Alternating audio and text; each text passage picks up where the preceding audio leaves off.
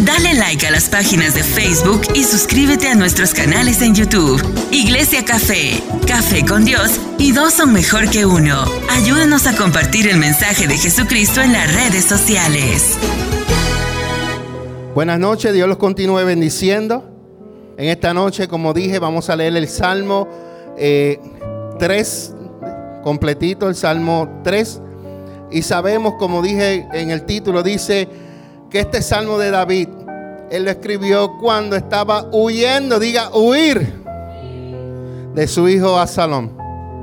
Santo sea el Señor. David estaba en la minoría en ese momento posiblemente le rodeaban como diez mil soldados, todos conducidos por su hijo Absalón, el cual le quería arrebatar el trono. Los enemigos de David no solamente tenían una perspectiva diferente de la vida, sino que siempre procuraban causarle daño. Y en cada daño que le querían hacer a David, siempre Dios lo defendía. Cuando tú tienes la confianza plenamente en Dios, no importa cuántos enemigos alrededor tuyo se levanten, Dios pelea por ti. Solamente tenemos que poner nuestra confianza en el Señor. ¿Están conmigo? Como rey, David podría haber confiado en su ejército para derrotar a Salón. ¿Por qué? Porque el ejército de David era más grande que el ejército que tenía Salón. Pero él dependió, diga, yo dependo de la misericordia de Dios. Aun cuando nosotros podamos aplastar a nuestros enemigos, tenga misericordia. Yo pude un día hablar malo de mi pastor y tuve misericordia de él. Porque yo sabía que un día yo iba a ser pastor. Y aunque de mí han hablado, pero yo mostré misericordia. ¿Y qué es lo que Dios me va a mostrar? Misericordia. Así que usted siembre misericordia para que le regrese misericordia. Porque si usted tira un limón, no espere que le venga una fresa. No espere que le venga una sangría o un melón, como decimos, ¿verdad? Por acá. O mi fruta favorita, un mango. y en agosto, las quenepas. No sé, si las personas sepan quenepas, pero el bombón, las de chupar que yo te enseñé un día en la foto, son verdecitas y amarillitas. Esas. Limoncillo, le dicen. Limoncillo. Eso es algo en, mi, en mi casa, en el patio donde vivíamos nosotros, era un patio grande donde habían tres, cuatro casas y habían par, par de palos de quenepa, pero había uno que era el mejor. Ese era el, más dulce. Y sucede, aquí estaba la verja, tú te trepabas por la verja hasta el zinc y como cuando está parido el palo de quenepa, las ramas bajan y las quenepas estaban encima del zinc. Y yo y mis primos nos trepábamos allá arriba a comer quenepa. Y una vez a uno de mis primos le da un empalche de quenepa que tuvieron que llevarlo al hospital porque se le pegó toda esa cosita que bota la quenepa. Estaban empachados. Yo, gracias a Dios, no me empaché. Pero yo comí quenepa igual que ellos. Para que el, el estómago mío es un triturador 1500, el de ellos era 800. el mío trituraba las quenepas. Entonces, David, él reconocía la misericordia de Dios y él no dependió de sus fuerzas. Él dependió de lo que Dios podía hacer por él. Por esa razón, él sentía paz en cualquiera que fuera el resultado.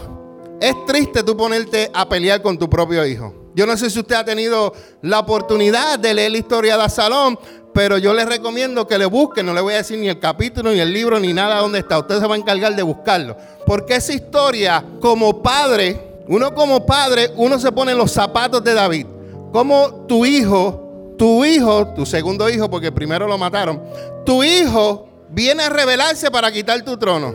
Y como padre, es como yo con Daniela. Yo tengo un zapato de papi y yo tengo un zapato de pastor. Hay veces que yo la tengo que corregir como papá, pero hay otras veces que tengo que hablarle más fuerte y yo le digo, aquí en la iglesia yo soy tu pastor. En casa tú me tú haces lo que tú quieras. Lo que tú quieras yo te dejo hacer, porque tu mamá te deja, yo también te dejo. Amén. Pero aquí en la iglesia como pastor, tú tienes que aprender que hay una raya que dice papi aquí y acá dice pastor. Y tú tienes que saber diferenciar entre las dos. Entonces, para David era difícil decirle a Joab o a uno de los generales de él, ve, defiéndeme y mata a Salón. No era Salón, era mi hijo. ¿Alguno de ustedes le gustaría ir a mandar a matar a su hijo? Yo a veces digo, relajando a muchos de ustedes y a mi, y a mi hija, y también a la pastora de vez en cuando le digo, Señor, o te la llevas o te la mando. Pero no es lo mismo tú decirlo relajando que David tuviera, piensa, como David, tú en los zapatos de David, ¿qué dirección tomarías tú? ¿Mandarías a, esos generales que mataban por David por cualquier cosa? ¿O dependías de la misericordia de Dios? David escogió la misericordia de Dios, aunque después lo mataron al hijo Absalón, pero cuando lo mataron dice que David lloró y lloró y lloró y lloró y lloró y lloró. Y fue confrontado por alguien. Y le dijo, ¿por qué tú lloras? Sal a felicitar al ejército que te trajo la victoria y estás allá llorando escondido. Come. En otras palabras, sal de ser papá y ponte a ser rey porque tú eres el rey de Israel. Es fuerte. Yo cuando leí esa historia, a mí me conmovió porque yo soy padre. Imagínate que mi hijo mayor se me revele y me quiera quitar la iglesia, un ejemplo. Yo no lo voy a mandar a, a esto, esto, elimínalo. No, yo voy a depender en la misericordia de Dios. Y si algo le pasa a él, va a haber dolor en tu corazón. Y eso fue lo que le pasó a David. Wow. Pero David diga, pero, no escuché los peros aquí, pero David sabía que los grandes propósitos de Dios siempre iban a prevalecer déjame decirte en la noche de hoy, los propósitos de Dios, Jack, sobre tu vida van a prevalecer. Se levante quien se levante, los propósitos de Dios en la vida de cada uno van a prevalecer. Hablamos del temor ayer, ¿verdad? Anoche. Hablamos de tres cosas. Hablamos de rechazo, hablamos de temor y hablamos de ansiedad. ¿Verdad? ¿Sí? Yes, de eso hablamos. Escucha esto. Nosotros podemos vencer el temor si confiamos en que Dios nos protegerá en nuestra hora más oscura. Nosotros podemos vencer el temor, pero para vencer el temor tú necesitas poner la confianza en quién. Y aunque venga el, momento más oscuro de tu vida, si la confianza tú la tienes plenamente en Dios, vas a tener su protección, vas a tener su ayuda, vas a tener su respaldo, vas a tener todo de Dios. Amén. Entonces, vamos a leer.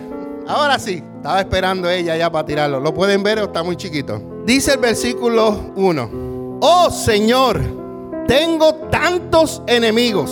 Son muchos los que están en mi contra. ¿Cuántos eran? Muchos. Son tantos los que dicen, Dios no los rescatará. Déjame decirte que hay gente que han apostado sobre tu cabeza que Dios no está contigo, que Dios no te va a liberar de lo que te ha pasado.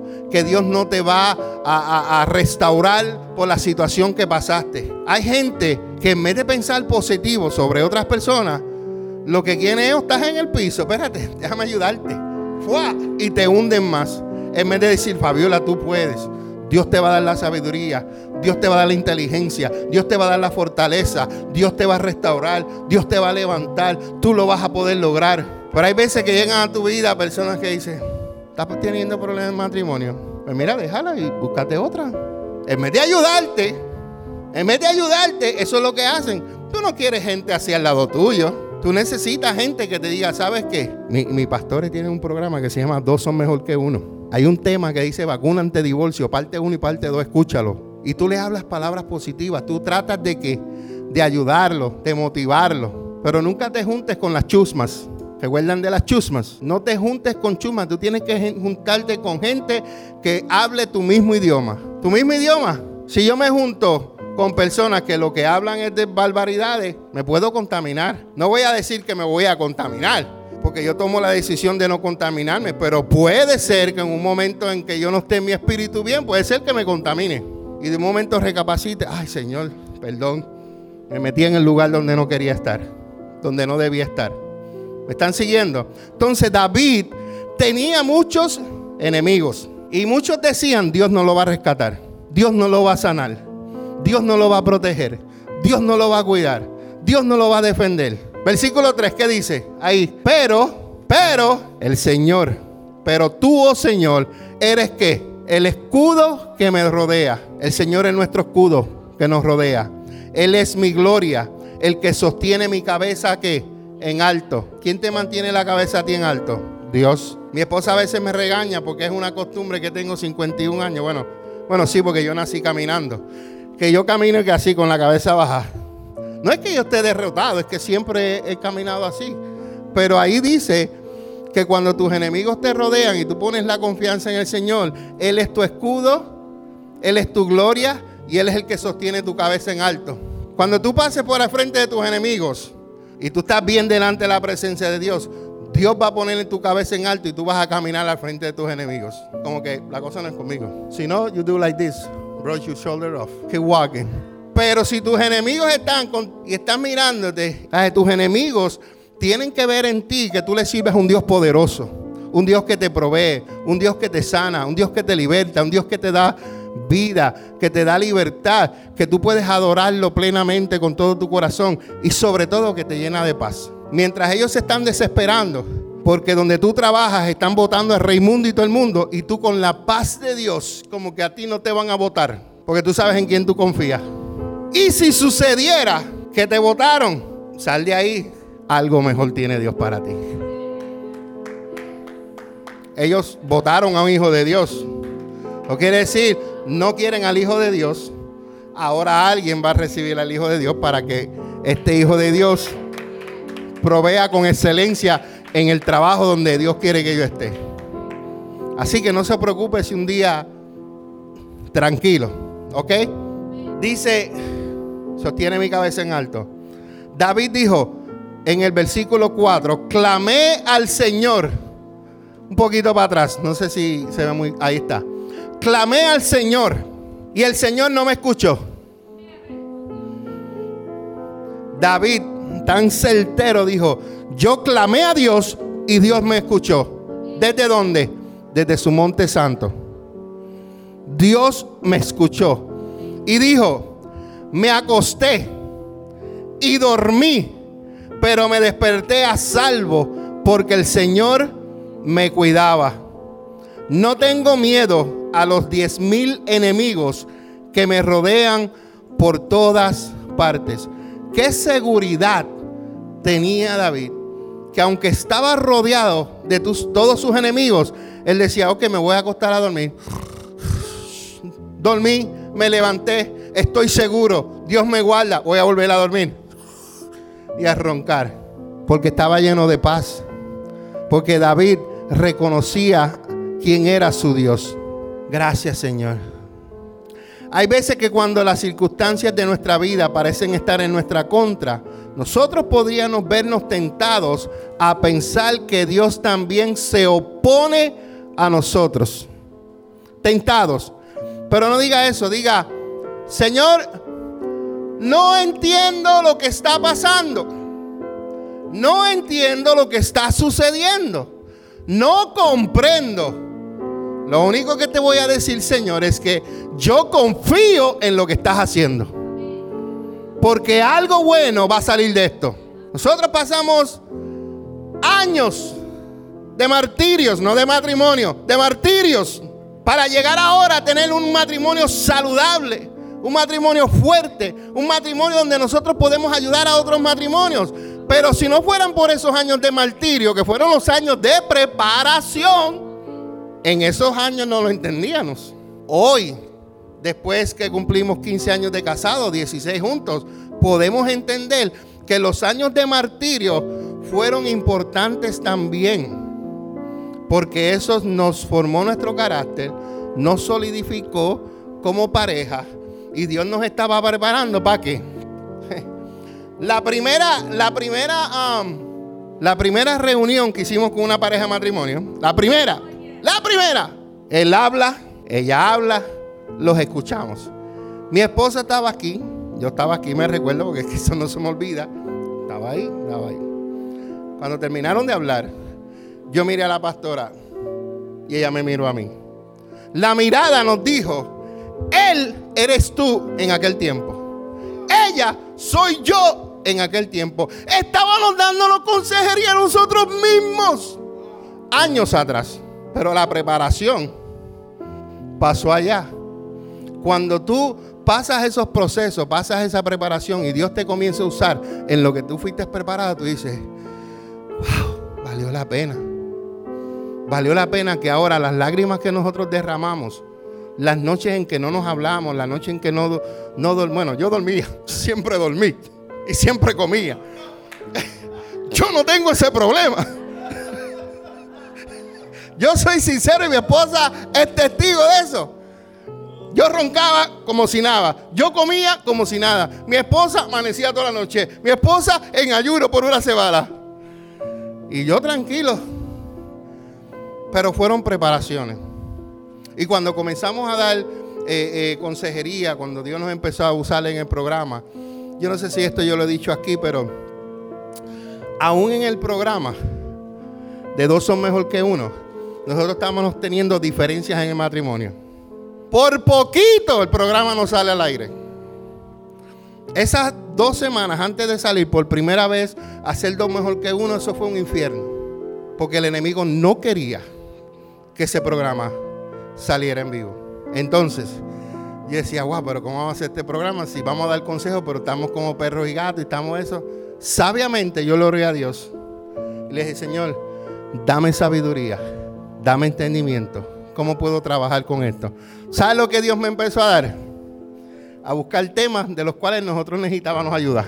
Necesitaban ayuda. Y yo empecé a buscar el tema de esto. Y cuando estábamos en el aire, ella no podía hacer nada. Ella estaba en el aire. No podía cambiar la cara, ponerse la... Te cojo ahorita. No. Ahí en el aire aprendíamos los dos. ¿Verdad que es cierto? Pero ella no se daba cuenta que eso estaba sucediendo. Yo sí, porque yo era el que buscaba los temas. Y cuando venía el programa, Estábamos dándole bofetada a los que estaban en Facebook, pero también mi esposa está cogiendo bofetada. Toma, toma, esto lo dice la Biblia. Toma. No, porque hay veces que cuando no conocemos algo, somos ignorantes, ¿verdad? Entonces, cuando no tienes el conocimiento de la palabra y Dios te enseña algo, ya tú empiezas a, a, a tener sabiduría, revelación de la palabra de Dios y vas aprendiendo. ¿Cuántos de ustedes saben o no sabían que el cuerpo del hombre le pertenece a la mujer. ¿Y cuántos saben que el cuerpo de la mujer le pertenece al hombre? Mi esposa no sabía eso. Y cuando ella se enojaba, ni había comida por la boca, ni había comida. No había comida de ningún lado. Y me gusta porque mi esposa hacía los ayunos de Jesús, de Eliseo, de Moisés, de 40 días. No era que una, una semana, era de 40 días o más. Te amo. Hablamos en casa. Gracias, Padre.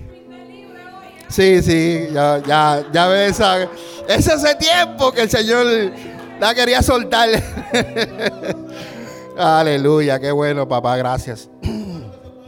Sí, no, es por eso. Eso es. Hoy podemos hablar, testificar de esto por el momento en que tú estás viviendo, tus procesos, tu situación tú quieres soltarlo todo e irte corriendo. Mi esposa cada rato, esto ya yo le he dicho varias veces, mi esposa cada rato recogía la ropa y la ponía en la sala. Después cuando nos contestábamos, me decía, ayúdame a poner la ropa para atrás. I was like, no, tú fuiste la que la pusiste, tú la pones para atrás. Porque si yo la hacía la primera vez, tenía que hacerla la segunda, la tercera, la cuarta, yo no, ya de la primera ya aprendió. Ya después no. La ponía sola y la subía sola. Y siempre estaba, me voy para Nueva York. Y hubieron momentos en mi vida donde sabiamente, para a veces uno evitar un problema eh, y perder uno el, estribo, la razón, hubieron momentos en que yo me iba para mi casa, para la casa de mi mamá, perdón. En la casa de mi mamá estaba varios días. Y después cuando las aguas se calmaban, hablábamos y nos juntábamos otra vez. Se acabó el ayuno. ¿Usted me entiende? Pero hay momentos en que eh, eh, ese momento de estar a solo te, ayuda a recapacitar, te ayuda a apreciar lo que tienes. Mi esposa estuvo nueve meses sin mí en el 2009, nueve meses. Y fueron los meses más difíciles para ella. estaba Daniela, y con el corazón roto, Daniela me hablaba, y tú sabes, la hija, uno allá, acá, pero a pesar de que había una separación corporal, había algo que Dios estaba trabajando en los dos, porque todos los días hablábamos, en la mañana, en la noche o a veces por el día, todos los días hablábamos. Inclusive fue dos veces a Puerto Rico. La primera vez que fue, fue, y yo, avanza irte. Porque todavía estaba, estaba, eh, ¿cómo se llama? Crudita, amargada, crudita. Pero ya cuando fue, creo que fue en julio, junio, o la segunda vez, junio, julio, ya yo la vi cambiada. Ya yo pude ver que la María que yo dejé y la María que regresó por primera vez no era la misma. Porque ella se metió más con Dios. Y al meterse más con Dios, cuando usted te metes con Dios, tu vida tiene que ser transformada. Tu vida, y ella empezó la transformación. Regresé en septiembre, me dan dos minutos más. Regresé en septiembre. No te puedo mentir, hubieron eh, par de diferencias en nuestras vidas, pero nos mantenimos firmes. Ya yo no me iba para la casa de mi mamá, ya yo me quedaba ahí, me apreté la correa porque los pantalones antes se me caían. Ahora yo soy el macho, me voy a apretar la correa. Voy, como decimos en Puerto Rico, voy a aguantar presión.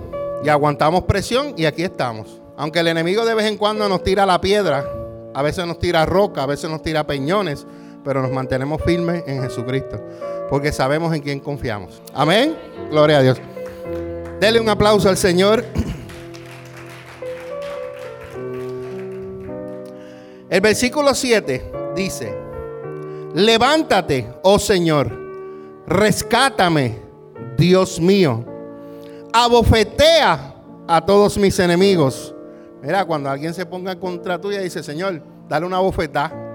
Ese es mi enemigo. Si es, si es mi enemigo, es enemigo tuyo. Sigue, abofetealo. Mira lo que David dice. Abofetea a mis enemigos. Destroza los dientes de los malvados. Ay, Dios mío, eso está fuerte tumbarle los dientes. Eh, eso fue lo que dijo David. Y si yo oro esa oración, Señor, levántate por mí, rescáteme, Dios mío, abofetea a los que son mis enemigos y destroza los dientes de los malvados. Ahí están, para que gocen. No se metan con el Todopoderoso. Y el versículo 8 dice, la victoria proviene de ti, oh Señor. Bendice a tu pueblo. ¿De quién viene la victoria? ¿Y a quién le damos la gloria? Que David pidiera la intervención de Dios revela su deseo de que se juzgue a sus perseguidores. David había sido abofeteado e insultado. Ahora simplemente pedía un tratamiento igual para sus enemigos. No lo pidió por, por venganza, sino en nombre de la justicia de Dios. Cuando alguien le haga algo mal a usted, pida justicia. Señor, ame justicia. Hazme justicia, Señor. Hazme justicia. El versículo 8 muestra la humildad que hay tras las palabras de David. Se dio cuenta de que la clave para su pregunta acerca del éxito inmerecido de los malvados se encontraba en confiar en que Dios obraría en el mejor momento. Hay veces que oramos y queremos que Dios abofetee los enemigos right away. Pan. No, Dios lo va a hacer en el tiempo. Pero, escuche bien, le voy a dar un consejo, porque está escrito en la Biblia, no me recuerdo dónde está, pero la Biblia dice que no te alegres de tus enemigos cuando son, cuando la justicia de Dios le llega. ¿Ok? Si Dios te defendió, tú dices, wow, Señor, me defendiste. Dios nos ha defendido a nosotros un montón de veces. Y yo le digo, wow, Señor, gracias por defendernos. Ten misericordia de misericordia. Pero vimos que Dios nos defendió. Vimos que el que se mete con uno de sus hijos, Dios los va a defender. Posiblemente no lo veas al instante, pero te aseguro que Dios te lo va a mostrar. Dios te lo va a mostrar. Amén. Vamos a darle gracias a Dios. Gracias, hijas, por ayudarme allá atrás. Le damos gracias a Dios por esta hermosa palabra en el Salmo 3, donde David pasó unos momentos uno de los muchos momentos que pasó difíciles en su vida. Y vemos cómo él, él entregó su corazón, entregó todo a Dios y confió en el Señor para que Él lo defendiera para que Él lo ayudara, para que Él abofeteara a los enemigos. Solamente confió en la misericordia de Dios. Nosotros al igual debemos confiar en la misericordia de Dios y ponernos en sus manos y dejar que sea el Señor el que pelee por nosotros. Te damos gracias por esta enseñanza que tú nos has dado en el día de hoy, Señor. Gracias porque nos has enseñado, nos hemos reído, hemos aprendido, Señor, en este día, Señor. Y por eso podemos levantar nuestras manos y decir, Señor, que toda la victoria proviene de ti, Señor. Padre, en el nombre de Jesús oramos y te damos gracias. Amén, amén y amén. Dale like a las páginas de Facebook y suscríbete a nuestros canales en YouTube. Iglesia Café, Café con Dios y dos son mejor que uno. Ayúdanos a compartir el mensaje de Jesucristo en las redes sociales.